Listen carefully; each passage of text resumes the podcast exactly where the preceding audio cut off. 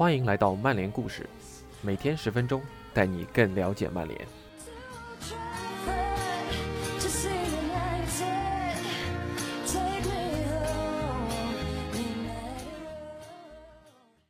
今天的故事承接昨天，以下是今天的故事：埃德伍德沃德奇人。毫无疑问，当曼联决定解雇穆里尼奥，选择索尔斯克亚和麦克费兰时，弗格森绝对是决策者之一。据说，穆里尼奥下课前的最后几周，三德子的言行变得越来越烦躁，丝毫不掩饰不堪重负之情的电话交谈声，成了每个工作日的背景音。一位消息人士坚称，赛季中途换帅，让索尔斯克亚当临时主帅，请回费兰辅佐的整套计划，最终就是由福格森提出的。当然，这也不是福格森第一次参与曼联主帅的决策了。福格森离任前曾钦定莫耶斯接自己的班，这也让莫耶斯成了所谓的天选之子。然而，福格森的计划也没有得到彻底执行。人们普遍认为。老爵爷当时相信曼联会至少再留费兰、沃伦斯丁等几名助教一个赛季。可惜莫耶斯一上任就决心开启自己的新时代，在三德子的授意下，功勋助教们带着冠军积累下的经验安然离去。消息人士称，假如是一名资深的 CEO，一定会选择依照球队已有的蓝图继续建队。据说自此之后，三德子和福爵爷就不在一个频道上了。有人注意到，当两人同时出现在曼联包厢时，彼此之间没有交流。有人称，他们相隔十码也不会握手。曼联的消息源否认了这一说法，称两人是会交谈的。莫耶斯只在帅位上待了十个月，他也拉开了一个序幕。多名教练在离职后都表示了对三德子的不满。确实，很少有员工会对领导有亲切感。然而，范加尔和穆里尼奥对三德子的不满似乎超乎寻常了。范加尔就说，夺得足总杯冠军当天就被解雇，自己感觉受到了背叛。和莫耶斯一样，他也是自己被俱乐部告知前，先在媒体上看到了消息。同样，他也对转会运作颇有微词。今年六月接受《卫报》采访时，范加尔说道：“我没法总是得到自己想要的球员，你能依靠的竟然只有三德子和贾奇。”穆里尼奥对三德子的看法大致相同，尤其是2018年夏天一月时，他刚刚赢得曼联的续约合同。然而，仅仅几个月过去，他提出签下新中锋的要求就被驳回了。自四月拟好转会目标后，与高层隔阂越来越深的穆里尼奥改变了主意，而俱乐部也以最低限度的转会予以回应。最终，穆里尼奥得到了达洛特、格兰特和弗雷德。据说穆里尼奥原本不想要弗雷德，但不敢动用否决权。巴西中场以五千两百万英镑的高昂身价加盟。穆帅不敢否决交易的原因，则是他担心弗雷德都不要，可能会导致一名中场都买不来。索尔斯克亚与费兰的搭配更加和谐，两人在确定转会目标的过程中都起到了重要作用。曾与福格森共事的首席球探吉姆劳勒和米克科特。也在一组分析师的帮助下献计献策。青年发展主管约翰·弗勒尔以及全球球探事务负责人马塞尔·鲍特也参与其中。三德子见证了曼联球探系统的精简。除了 Yscout 和一些必备的信息收集工具，曼联还会利用定制的数据库，在各个位置上圈定多达八百名球员，然后再通过第一手资料缩小筛选的范围。教练组和引援部门都有否决权，不过引援部门动用否决权的次数要少得多。当他们对转会目标执行否决权时，三德子就是通知主教练的那个人。比如去年夏天，穆里尼奥试图引进博阿滕和阿尔德维尔德未果。一名顶级经纪人说道：“你的工作并不会真的和三德子本人有多少交集，他会把大量的工作指派给约翰·弗勒尔或者贾奇。”贾奇就像个代理足球总监，但是话又说回来了，他在这一行又有什么经验呢？曼联高管对足球行业了解多少的问题，绝不止于贾奇、三德子、贾奇，还有集团常务董事理查德·阿诺德，都是九十年代毕业于布里斯托大学，然后在普华永道或摩根大通有过密切合作，之后加入曼联的。外界自然有声音批评曼联高层有裙带关系，而曼联对此坚决否认。贾奇和阿诺德大学时就是好友，不过贾奇和三德子直到入职普华永道和摩根大通有过交流，才算真正碰面。三德子在2012年给贾奇在曼联谋了份差事，2016年提拔了他，让他协助完成转会谈判。穆里尼奥在追逐桑切斯时就曾提到贾奇。2013年3月起，出任曼联集团常务董事的阿诺德和三德子的关系也很亲密，两人同为布里斯托大学的毕业生，不过也是直到1993年加入普华永道的头一天，两人才正式碰面。阿诺德和三德子在一九九九年离开普华永道。阿诺德的主要工作是在全球范围内搜寻为双方量身打造的赞助合约，以达到曼联收入高速增长的目的。然而，阿诺德的体育背景是英式橄榄球，有消息人士称，这就是他的身材如此壮硕的原因。就商业层面而言，他确实够壮，不过他真的不是一个足球人。三德子无疑会坚称，所有人都是各自岗位的最佳人选。阿诺德兑现了曼联的商业潜力，他现在负责曼联的中文官方 App。三德子可能还会搬出贾吉在金融界的职业履历为其辩解。贾吉曾经要做的就是看穿对方提供信息的真假，帮助雇主完成数百万英镑的交易，这有助于他完成在曼联的工作。但是，有一个事件直接暴露了在写字楼工作。和在俱乐部工作的区别。贾奇曾经和卡瓦尼的一位代表有过相当积极的初步沟通，然而当卡瓦尼的哥哥介入谈判并提出了不同要求之后，局面失控了。如今，贾奇经常会在邮件中要求对方列明预期的细节条款。二零一五年十月上任的曼联 CFO 克里夫·巴蒂倒是一名狂热的球迷。有意思的是，他的主队是纽卡。不论主客场，他都会到场支持。三德子对此并不介意，而是大方地认为这有助于曼联高层找到俱乐部历史首位足球总监。目前这个职位已经闲置了一年多，而且看上去短期内也没有任何人会上任。三德子先后与费迪南德、埃弗拉以及弗莱彻就该职位有过会面，但并未达成任何协议。一度有人提议，曼联由前队员组建委员会。委员会来提供转会的正式建议，这一提议也不了了之。三德子依然和费迪南德保持了良好的关系，两人不时会一起喝茶。埃弗拉正在老特拉福德充电考教练证，弗莱彻则已经进过总监包房。一位行业内颇有实力的经纪人表示，他认为曼联和球员们交流只是一种收集信息的手段。因为很多人他们根本就没有签下的机会。另一位曼联的消息人士提出了疑虑：加里内维尔茨尔的公开炮轰，即曼联 CEO 这一位置需要由真正有足球从业技能的人来担任。三德子应退回商业领域。这是否说明三德子和所谓的守旧派已经渐行渐远？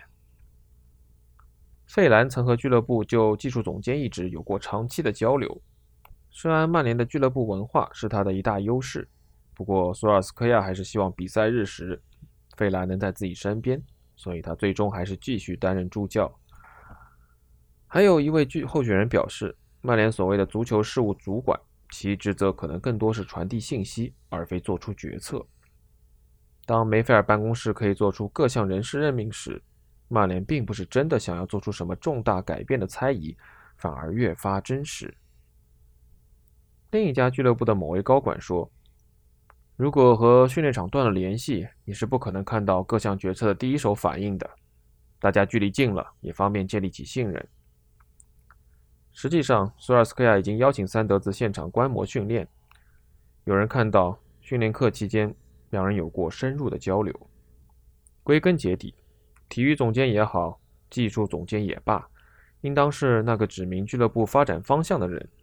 有了明确的方向，所有的决策才会有慎重考量的基础，而且届时俱乐部不必因主帅更迭而苦恼，球队的思路可以一直延续下去。但阿什沃斯近日表示，对技术总监的最佳描述是照顾俱乐部的中长期利益。阿什沃斯此前在西布朗和英足总任职，现在担任布莱顿的技术总监。我的观点是，如果每十四个月左右，也就是当前主教练的平均在任时长就换一个主帅，球队从一种足球理念转向另一种，你将没有任何机会去积累资产。发展青训、建设球队或是合理的引援。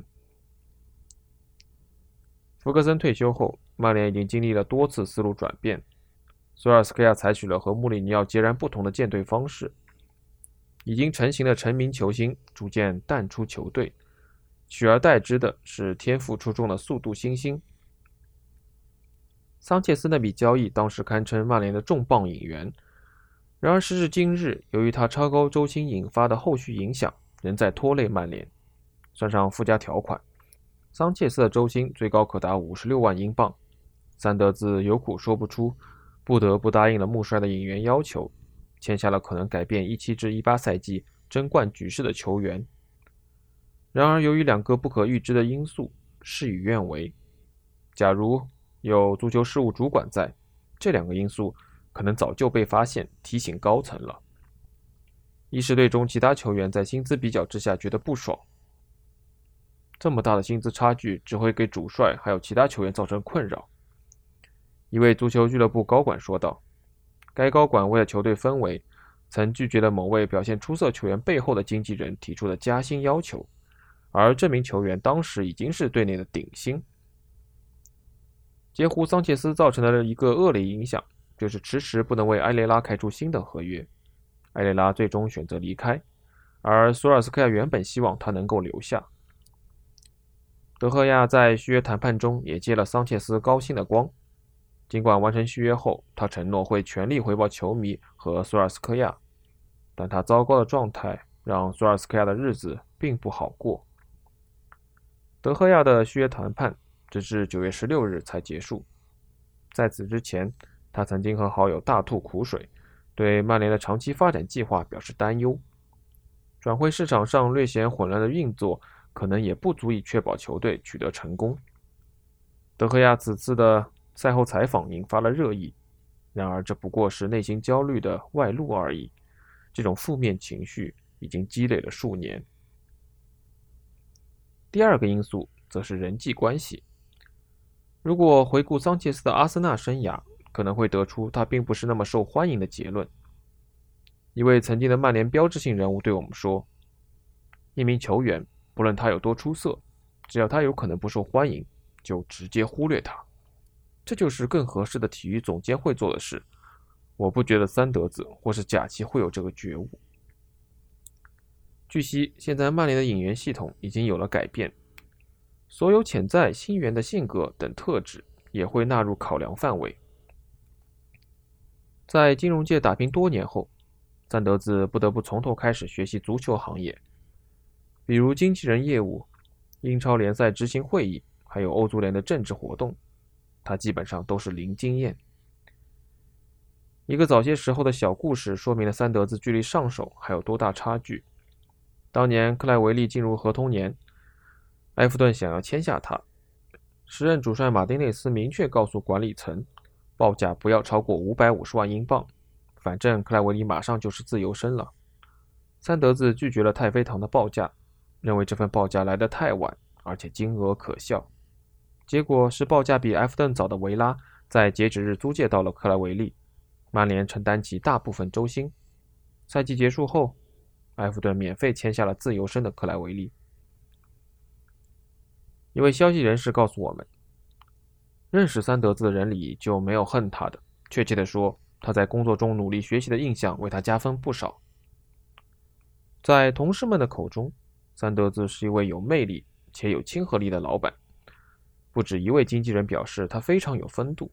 据说三德子还是一位非常理想的交流对象，对同事们展现出真诚的兴趣。最爱的咖啡在手时就更是如此，一杯 Double Espresso。三德子有时会选择穿便装，一条牛仔裤搭配开领衬衫和针织衫。不过，另一位经历过紧张谈判过程的经纪人就没有这么多好话了。三德子是个自大的人，如果你说到什么话触到了他的雷区，他就会这样说：“你知道我是谁吗？”他的这份工作确实无与伦比，但我觉得他并不足以匹配这份荣耀。也许外界会有误解，认为如果是大卫·吉尔留任。会在福格森退休后把俱乐部打理得比三德子更好。吉尔1997年入职曼联前同样没有足球背景，当时他是旅游公司假日首选的员工。随着时间的积累，吉尔逐渐得到了足球行业的知识和地位，能与世界上最受尊敬而且事无巨细、亲力亲为的主帅一同工作，无疑是巨大的帮助。吉尔并不需要操心解雇或是任命主帅。也不需要为俱乐部规划什么蓝图。身居曼联高层，有众多冠军奖杯撑腰，吉尔要做的就是请转会市场给予足够的尊敬。不过，即便如此，有时谈判还是会演变为酷刑。据说福格森不喜欢和列维打交道，所以是吉尔负责贝尔巴托夫的交易。作为纪念，吉尔保留了一张当时的照片，那是吉尔和夫人一起度假。他一只脚踩在小火栓上，一边打电话和列维沟通转会事宜。他的夫人则拍下了这一幕。曼联今夏也曾希望签下一名成熟的前锋。我们了解到，在巴萨敲定格列兹曼的交易前，曼联曾在春季又一次考察过法国人。球员们还曾私下讨论过略伦特，不得已的情况下也可以考虑免签这位高中锋。尽管队友们觉得埃雷拉。费莱尼和卢卡库三人在场上都有局限性，但队中的资深球员依然十分欣赏三人的表现。即便是球队表现不佳的比赛里，三人仍可以帮助球队拿到分数。曼联没有引援替代他们，确实令人大跌眼镜。格雷泽家族对三德兹这样的专一信赖，在他们旗下的 NFL 球队坦帕湾海盗队中并没有显现。海盗队并没有传统的球队主席，反倒是有分工明确的管理结构。总经理杰森·利希特负责场上事务，一月短暂负责为球队搜寻合适的主帅人选。首席运营官布莱恩·福特负责商务和营销等公共事务。下周，海盗队会在新白鹿巷进行一场比赛，届时格雷泽家族可能会现身曼联伦敦的办公室。本周有一位消息人士称，格雷泽家族比外界通常认为的更加积极，他们会过问更多的俱乐部事务。一位和曼联关系不错的经纪人说：“他们对俱乐部决策的参与要远超你们的想象。也许全世界都以为三德子只手遮天，反而对他们更有利，也更能保护他们。”格雷泽家族倒是没有偏颇。同样纵容了坦帕湾海盗的战绩不佳。杰森·利希特迎来了自己任上的第六年，球队仍然没能杀入季后赛，前五个赛季的战绩仅为二十七胜五十三负。不过，海盗队的估值仍在增长。格雷泽家族九五年收购球队时花费了一点九二亿美元，而福布斯今年九月对坦帕湾海盗的估值达到了二十二亿美元。哪怕自二零零七年起，球队一直无缘季后赛，坦帕湾海盗的价值每年还是有百分之十的增长。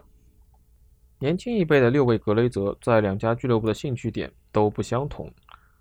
乔尔和布莱恩两人是参与坦帕湾海盗事务最多的，达尔西主要负责社区和基金会的工作，顺便接管女性支持者的推广工作。阿弗拉姆基本不管坦帕湾海盗，通常会和乔尔、爱德华一起与三德兹进行工作沟通。第六个格雷泽凯文则是两边都不掺和。坦帕湾海盗主帅的新闻发布会，格雷泽家族有出席。球队有任何可能在场外影响到俱乐部形象的活动时，他们也会发声表态。索尔斯克亚转正前，格雷泽家族成员就在看台上。赢下富勒姆和大巴黎后，他们还出现在了球队更衣室中。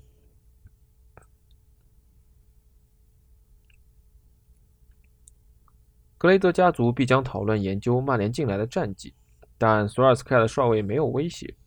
人们已经接受了俱乐部文化的重置需要时间，而且伤病对球队的影响不小。对穆里尼奥而言，情况则不一样。他带队赢得了欧联杯和联赛杯，但续约不到一年便黯然下课。原因就在于他是在卡林顿基地点火的那个人。曼联的西班牙帮德赫亚、埃雷拉以及穆帅的老对头马塔都没想过球队的问题会随着穆帅的离开全部消失。他们知道曼联有更深层次的问题，并且警告了朋友们会有何影响。